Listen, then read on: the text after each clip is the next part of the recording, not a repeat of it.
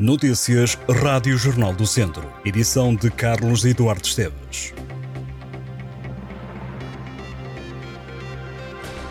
Um homem de 32 anos morreu esta manhã na zona de Pascoal, em Viseu, num acidente de carro. Do acidente resultou ainda um ferido grave com 45 anos. Tudo aconteceu na sequência de uma colisão frontal entre dois carros ao quilómetro 89, junto à entrada de um antigo parque de descanso. À chegada das equipas de socorro, as vítimas estavam encarceradas. Uma acabou por não resistir aos ferimentos. O ferido grave foi levado para o hospital de Viseu. O trânsito no IP3 na zona de Santa Combadão vai ser desviado na próxima semana por causa da substituição do viaduto ferroviário da linha da Beira Alta. A informação foi adiantada pela Infraestruturas de Portugal. O desvio vai ocorrer durante quatro dias entre os quilómetros 82 e 101 do IP3, onde o trânsito será encaminhado para o IC12 e para a Estrada Regional 230. O constrangimento vigora entre o meio-dia de 4 de setembro e as 2 da tarde do dia 8 de setembro. A IP assegura em comunicado que os trabalhos e os desvios estarão devidamente sinalizados em toda a extensão.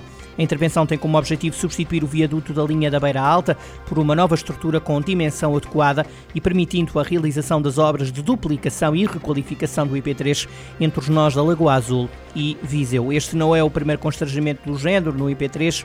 No passado mês de julho, o antigo viaduto da linha da Beira Alta foi demolido numa operação que obrigou também ao desvio do trânsito que circulava na estrada Viseu-Coimbra. No futebol, a menos de uma semana para o fecho do mercado, há movimentações a acontecer em Viseu. Steven Petkov, um ponta de lança de 28 anos, que na época passada subiu o Moreirense à primeira divisão, foi anunciado como reforço do Académico de Viseu por uma época. O avançado búlgaro vai para a terceira experiência no campeonato da Segunda Liga de Portugal. Petkov conta com passagens por Feirense e Moreirense. Com a chegada de Steven Petkov, sobem para três as opções para a frente-ataque do Académico. Para além do avançado búlgaro, o treinador Vítor Martins conta também com André Clovis e Rodrigo Pereira. O Académico continua a preparar a deslocação ao Penafiel na quarta jornada da Segunda Liga, jogo agendado para sábado às três e meia da tarde. Mais de uma centena de pessoas participaram no domingo na campanha de recolha de sangue em Lourdosa, no Conselho de Viseu. A adesão que ultrapassou os números inicialmente previstos levou o Instituto Português do Sangue e da Transplantação a agendar uma nova campanha para o início do ano. A recolha foi feita também no Conselho de Nelas, onde em 78 inscritos registaram-se 64 colheitas. Na freguesia de Lourdosa, em Viseu, foi onde se contabilizou o maior número de dádivas. Dos 150 inscritos, 110 deram sangue. Números que superam as expectativas, sobretudo os novos dadores, que foram mais de 60. A freguesia de Lourdosa nunca tinha recebido uma recolha de sangue e foi pelas mãos do pároco local que a iniciativa ganhou vida.